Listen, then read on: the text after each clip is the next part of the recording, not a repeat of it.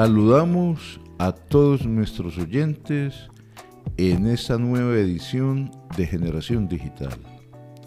Hoy estamos con ustedes. Natalia Gaviria, profesora de la Facultad de Ingeniería. Y Alejandro Pimienta, profesor del Instituto de Estudios Regionales. Quien les habla es Freddy Duitama, profesor de la Facultad de Ingeniería. Hemos recibido muchos comentarios sobre el último episodio del podcast y por supuesto agradecemos a nuestros oyentes toda la retroalimentación que nos han dado. Hoy continuamos con el tema de inteligencia artificial.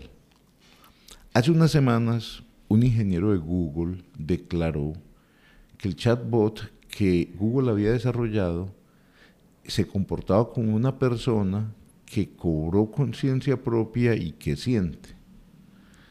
También para todos es familiar, por todos los artículos de prensa publicados, el asombro que ha causado ChatGPT. muchas personas colocan ejemplos en las redes sociales sobre lo que han hecho con ChatGPT, algunos asombrados por sus resultados, otros mostrando sus debilidades. Ambas puntos de vista tienen razón porque, por supuesto, este último avance tecnológico pues, significa un salto en términos de lo que se ha hecho hasta hoy en inteligencia artificial, pero igualmente sigue evidenciando sus debilidades. Entonces, ese es uno de los temas que queremos conversar hoy. ¿Cuáles son realmente las limitaciones y las capacidades de las tecnologías asociadas a la inteligencia artificial. Hasta dónde llegan sus potencialidades. Ese es el primer tema de este podcast.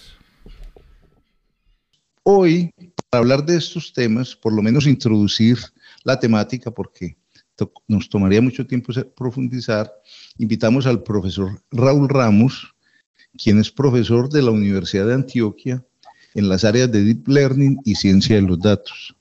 Raúl es ingeniero, es doctor en Ingeniería Informática de la Universidad de Oporto. Su tesis fue en análisis de imágenes biomédicas y se ha movido entre la industria y la academia. Por ejemplo, fue director del Centro de Cómputo del CETAT-CIEMAT, que es un centro de investigaciones energéticas, medioambientales y tecnológicas en España. Fue ingeniero de software en el CER, o sea, el Centro Europeo para la Física de Partículas en Ginebra. También fue arquitecto Java para Sun Microsystem en Suiza. También ha emprendido sus propios, digamos, iniciativas de emprendimiento y es cofundador de Pildo Labs, que es una pequeña empresa encargada de software crítico para el sector aeronáutico. Desde el 2012 se estableció en Colombia y acá pues ha, cumplido varias labores. Por ejemplo, fue investigador visitante o invitado en la Universidad Nacional de Colombia, después fue profesor en la Universidad Industrial de Santander en el tema de analítica de imágenes y desde el 2018 es profesor de la Universidad de Antioquia. Actualmente forma parte del Frontier Development Lab de la NASA, donde lideras proyectos en temas de, de análisis de imágenes satelitales. Bueno, Raúl, un saludo. No, muchas, muchas gracias eh, por, pues por permitirme compartir este espacio eh, con vosotros y de temas así tan, tan actuales. Raúl, saludo, ¿cómo estás? Eh, sobre ese tema de la inteligencia artificial se ha puesto pues como un tema social en el cual se viene discutiendo mucho en prensa, las, las personas desde el sentido común vienen expresando sus opiniones, por supuesto que los expertos también sus argumentos, y, es, y se hace como una pregunta si es que en un futuro la inteligencia eh, artificial va a reemplazar como los humanos. Eh, ¿Qué tal si comenzamos nosotros hablando un poco pues como por los límites de la inteligencia artificial?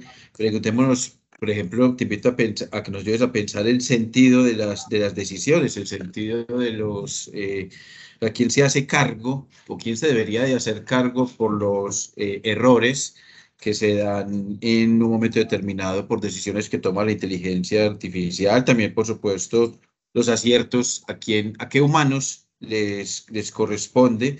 Ahora Freddy nos hablaba de algo que, que se dice como que la inteligencia artificial en un momento determinado toma conciencia. ¿Cuál es el sentido de esa conciencia que siempre hemos entendido la conciencia como, como algo perteneciente a lo humano, no tanto a lo no humano? Entonces los límites, los límites deben de ser porosos, flexibles, los límites a la inteligencia artificial. Debemos de poner una línea roja y, y hacer una legislación fuerte para no traspasar ciertos límites. Eh, ¿En qué labores? También pensemos en qué labores la inteligencia artificial puede reemplazar a los humanos y en cuáles todavía es muy lejano que, que lo logre. Te, te escuchamos. Eh, gracias, Alejandro. Bueno, vamos a ver, yo, mmm, por ejemplo, de lo, que está, eh, de lo que se ha comentado respecto a que la inteligencia artificial está empezando a tomar conciencia, etcétera, eh, yo, a mí me gusta ser muy prudente respecto a todas estas consideraciones y tomar un poquito de perspectiva. En general, ya ni siquiera en cada revolución industrial, sino cada vez que ha habido un adelanto tecnológico, en, la época en la cual ha habido ese eh, adelanto tecnológico, siempre ha habido como un asombro, ¿no? Eh, de, las cosas que se pueden hacer con esos nuevos adelantos tecnológicos y muchos miedos asociados. Y esto no es una cosa ni siquiera de las últimas décadas, sino de los últimos siglos también. ¿no? Eh, a mí me gusta empezar tratando de eh, hacer un ejercicio de desmitificación de lo que es la inteligencia artificial. Es cierto que es un nombre como muy sexy, muy atractivo y puede dar eh, lugar a pensar muchas cosas, incluso hacer volar un poco la fantasía. ¿no? A día de hoy, la inteligencia artificial es un conjunto de métodos matemáticos, computacionales, estadísticos, a través de los cuales se implementan un conjunto de algoritmos. Si es cierto que los, las aplicaciones que estamos viendo últimamente pues son muy deslumbrantes y hasta a lo mejor nos pensábamos que no íbamos a llegar a hacer ese tipo de cosas hasta muchos años más adelante, ¿no? Pero al final son eh, instrumentos, herramientas que las personas hacemos para que usemos las personas. De ahí a hacer un, un, una afirmación en el sentido que eso tenga o no tenga conciencia, me parece eh, hasta me parece sobre todo imprudente, ¿no? Porque primero, bueno, definamos qué es la conciencia, que bueno, yo creo que eso es entrar en un tipo de debate eh, eh, filosófico que, bueno, yo creo que no viene al caso ahora. Y, yo creo que hay que tener un, una perspectiva muy utilitaria de las cosas. Es decir, ahora mismo en cada sector industrial, académico, de posible aplicación de este tipo de técnicas, todavía estamos descubriendo eh, cómo usar estas técnicas, estamos descubriendo si incluso estas técnicas eh, proveen algún tipo de, beneficio, algún tipo de ventaja o no, o hay otras técnicas que son más sencillas que también nos siguen sirviendo o podemos desarrollar también técnicas que son más sencillas, que al ser más sencillas siempre van a ser más fáciles y mejores de, implementar, de desplegar, etcétera, ¿no? Entonces, eso es un, proceso que se está haciendo ahora mismo y va a durar, eh, y va a durar muchos años. Mm, el, hecho incluso, por ejemplo, de lo que mencionabas ahora, de hablar que eh, será que la inteligencia artificial reemplaza a los humanos, Igualmente, yo creo que eso es algo que se ha discutido, que es un, un, un tema que ha salido pues, en cualquier eh, revolución industrial, en cualquier desarrollo tecnológico que ha habido. ¿no? Um, eh, en, en, ese sentido, yo creo, a, a, mí me parece un poco conflictivo plantearlo de esa manera, ¿no? como que nos pone a todos un poco a la defensiva. Eh, desde esta perspectiva más utilitaria de las cosas, yo creo que tenemos que entender que tenemos un conjunto de tecnologías y herramientas a nuestra disposición, que serán más o menos sofisticadas, pero serán más o menos útiles en tanto en cuanto las conozcamos y las sepamos utilizar. ¿no? Entonces, según vamos descubriendo en distintos ámbitos de aplicación, profesionales, industriales, académicos, estas tecnologías, cómo pueden usarse y si pueden usarse, no vamos a ir descubriendo qué impacto van a tener. ¿no? Entonces, yo, eh, fíjate que yo hablaría más de que si las máquinas van a reemplazar a las personas, yo más, yo, me parece más útil, más provechoso hablar en el sentido en el que eh, los distintos profesionales van a tener que hacer y están haciendo distintos esfuerzos para entender estas tecnologías y eh, saber cómo aplicarlas y cómo beneficiarse de ellas en su propia profesión o en su propio ámbito de actuación. ¿no? Entonces yo creo que a lo mejor, más que las máquinas reemplacen a los profesionales, van a ser los profesionales que hagan el esfuerzo de entender cómo aplicar y usar estas tecnologías en sus ámbitos, los que probablemente vayan a reemplazar a los profesionales que no hagan ese intento y no, y, no lleguen a ese punto. ¿no? Y en todo esto pues pasará de todo. Seguramente habrá profesiones que cambien eh, la demografía de las personas que trabajan en esas profesiones, algunas se reduzca el número de personas, habrá profesiones nuevas, ¿no? Pero eh, yo lo que sí que quiero dejar bastante sobre la mesa es tratar de huir de cualquier mitificación o concepción fantasiosa de esas, poner las cosas un poco en perspectiva. Si, por ejemplo, vemos la nota de prensa que salió, porque, por ejemplo, las redes neuronales, que es un algoritmo muy central en todo esto de, las, de la inteligencia artificial, el algoritmo básico de redes neuronales, que es el perceptrón, se inventó en el año 57. Y en, ese año hicieron una máquina que ocupaba una habitación entera y la máquina era 400 potenciómetros con motorcitos que los movían. Algo que hoy uno implementa en dos líneas de Python. ¿no? Y la noticia que salió en el New York Times a la semana de publicitando esto, dando noticia de esto, dando eh, cuenta de esto, pues empezaba a decir, no, es que esta máquina va a ser capaz de tener conciencia, de reproducirse, en fin, de hablar, y eran 400 potenciómetros, ¿no? Esto ahora la perspectiva parece un poco hasta absurdo, pero yo creo que es bueno hacerse esa reflexión en la época contemporánea también y adquirir una, mm, una perspectiva muy utilitaria de las cosas. Estas son herramientas, que tenemos que aprender a usarlas y hacer los juicios de para qué las vamos a querer usar y cómo usarlas en cada ámbito de nuestras vidas. Raúl, muchísimas gracias. Pues me encanta esa perspectiva y el hecho de poder un poco desmitificar y quitar un poco como el, el miedo. Yo ahorita leía incluso que Stephen Hawking decía que el éxito de la inteligencia artificial pues era el mayor evento de la historia de la raza humana, pero también, según él, sería el último. Pero me encanta pues que, pues, que nos seamos como tan fatalistas y simplemente miremos de una forma un poco más pragmática. Sin embargo, a ver, eh, yo quisiera saber desde el punto de vista tecnológico, qué tanto estas herramientas de inteligencia artificial se han convertido en una caja negra y hasta qué punto ya tenemos una comprensión. O sea, como decías ahorita, los profesionales de diferentes áreas, es bueno que aprendan a usarlas y que sepamos, digamos, cuál es su alcance y para qué las utilizamos y según eso, digamos, también qué implicaciones van a tener. Pero dentro de eso también, ¿qué tanto es esto una caja negra? ¿Y qué porcentaje de personas también tienen, digamos, la capacidad de comprender lo que hay dentro de la caja negra? Sí, está bien, me parece muy, muy, relevante la pregunta también. Aquí hay dos aspectos. Uno que es el propio de los, de los métodos.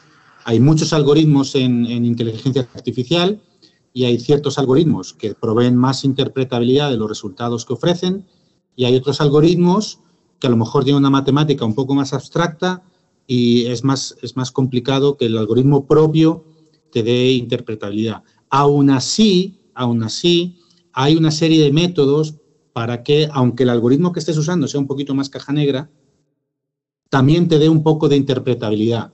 Por ejemplo, eh, si estamos clasificando imágenes, si son de, distintos tipos, por ejemplo, imágenes satelitales, si son de distintos tipos de, cultivos o de estructuras, o urbanos o no urbanos, eh, hay algoritmos, por ejemplo, que se puede coger, eh, hay métodos que se coge la caja negra, que, que, es el algoritmo, y es capaz de, bajo un tratamiento un poco estadístico, dice, ah, bueno, pues el algoritmo está prestando más atención a esta parte de la imagen para tomar su decisión sobre si esto es o no un edificio, ¿no?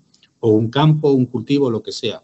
Y con el texto también hay cosas parecidas, ¿no? Es que esta parte del texto es la que tiene más importancia en, el, en la clasificación que está haciendo sobre si este texto es nocivo o no, o lo que sea que se haga. Entonces, una parte es la de intrínseca de los métodos de los algoritmos, eh, que sí que hay, hay que ponerlos a funcionar, hay distintas complejidades, pero sí es posible extraer interpretabilidad. Pero la otra parte, que yo creo que es hasta quizá la más importante, es que en cada ámbito de actuación, en cada ámbito industrial, profesional, académico, hay distintas necesidades de la interpretabilidad que se requiere. En, los ámbitos médicos, probablemente es, más, es, muy importante que, los algoritmos den interpretabilidad para poder eh, un poco mm, eh, depositar la responsabilidad de la decisión en un sistema de apoyo a la decisión. Hay una responsabilidad que puede tener el médico, que tiene que tener una cierta confianza en los sistemas que está usando y para eso se requiere interpretabilidad.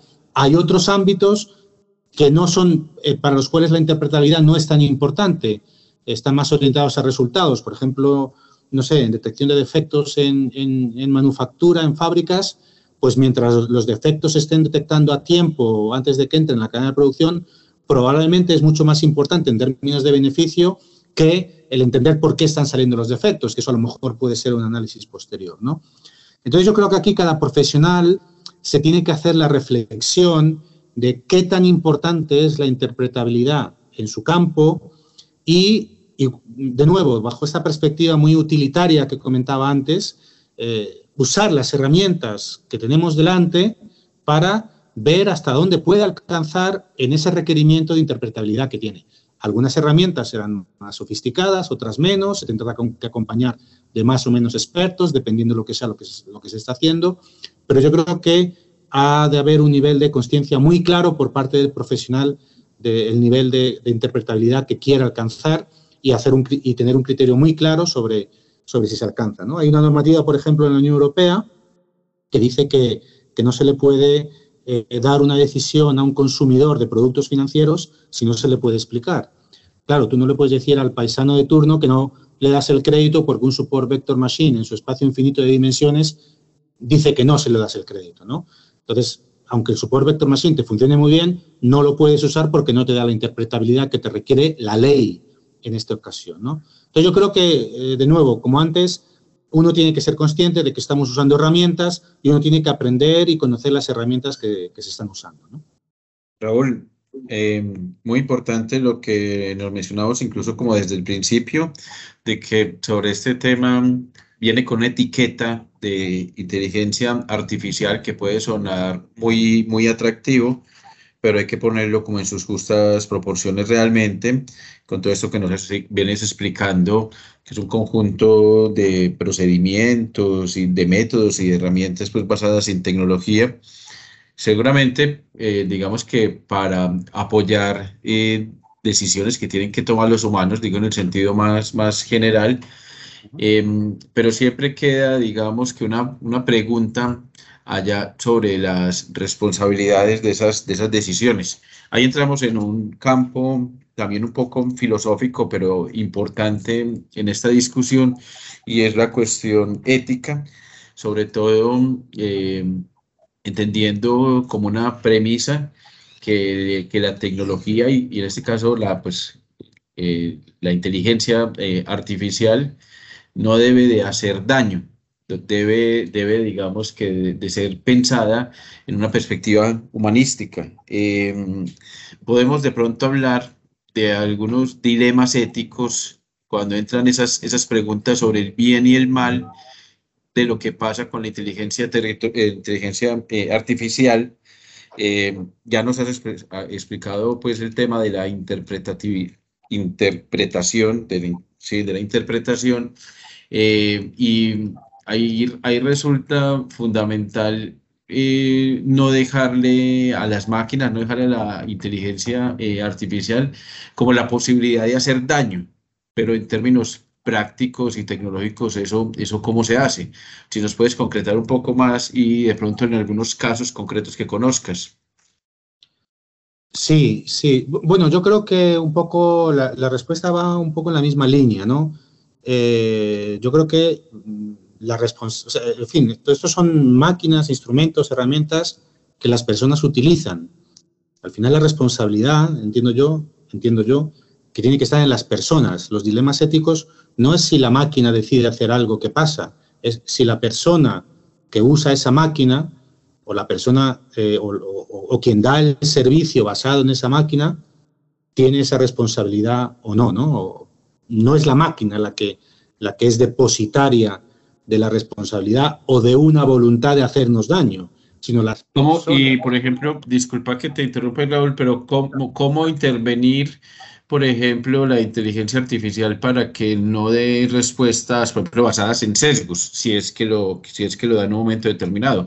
Sesgos demográficos, sesgos basados en temas étnicos, culturales. Por ejemplo, con, cuando la inteligencia artificial se utiliza para identificar perfiles o para segmentar poblaciones, cómo evitar entonces dentro del mismo procedimiento eso, eh, o en temas de seguridad militar, por ejemplo, también eh, habría posibilidad de, eh, no, por supuesto, ya sabemos que no se le puede dejar a la máquina que tome la decisión final, sino que entra la interpretación de los humanos. Pero, ¿qué se puede corregir dentro de la misma lógica de la inteligencia artificial?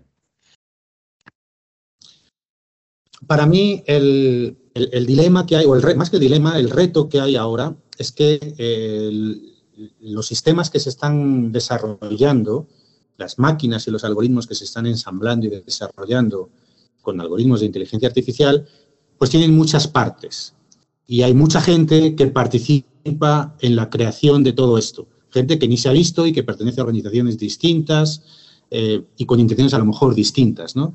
Y en toda la, cadena de valor está la persona que eh, crea el dataset con el cual se entrenan los datos, la persona que crea el algoritmo que se usa para entrenar los modelos, la persona que crea el modelo, la persona que entrena el modelo, la persona que usa el modelo. Entonces, el reto que yo creo que hay ahora mismo, que es un reto organizacional, legal, de la sociedad, yo creo, es que como participa tanta gente y es tan distribuida la, creación de estos, eh, la participación de las personas en la, creación y en el desarrollo de estos sistemas, que es muy difícil atribuirle la responsabilidad a las distintas partes. Ese, ese reto, en general, no está resuelto todavía eh, y probablemente en cada ámbito de, la actividad humana pues tenga distintos eh, criterios por los cuales resolverse. ¿no?